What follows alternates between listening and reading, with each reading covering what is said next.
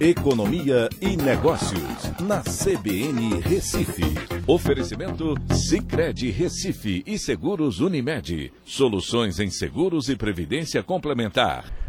Olá, amigos, tudo bem? No podcast de hoje eu vou falar sobre as empresas brasileiras que não estão abrindo capital aqui no Brasil, na Bovespa, né, no, na nossa bolsa brasileira, que é a B3, e estão, é, muitas delas, abrindo agora capital lá no mercado americano, nas bolsas americanas.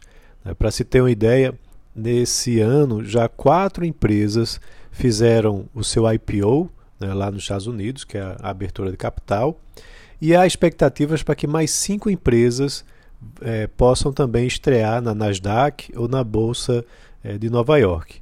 Isso pode fazer com que 2021 seja um ano histórico, não só em termos de quantidade de empresas, como também de valores. Para se ter uma ideia, nos últimos cinco anos, é, 13, brasileira, 13 empresas brasileiras abriram capital lá na Bolsa Americana, levantando recursos na ordem de 9 bilhões de dólares. E somente esse ano, nas quatro empresas que já abriram capital, foram levantados 1,44 bilhão. Mas é, é, há uma expectativa muito forte de empresas é, como a do cartão Elo, né, operadora do, do cartão Elo, que deve abrir mercado lá nos Estados Unidos, com uma expectativa de arrecadação é, de levantamento de recursos é, que fica em torno de 1,2 bilhão a 2 bilhões de dólares.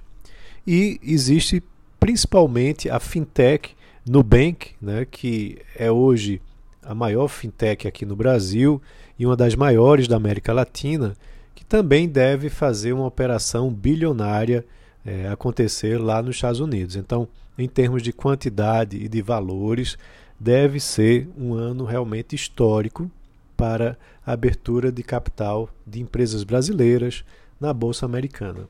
E, inclusive, quando você vai olhar o retrospecto das que estão é, operando lá, a maioria delas está com uh, uma valorização desde o seu IPO, desde a sua abertura, o que é bastante interessante.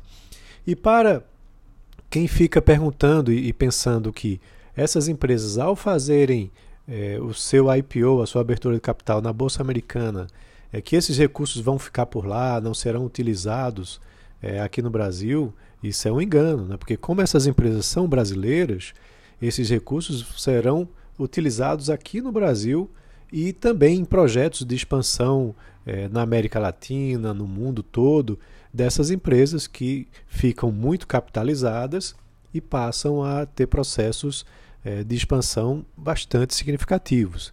É uma forma delas se financiarem para promover a, a sua expansão num ritmo mais forte com um custo baixo, né, que é através da venda de ações.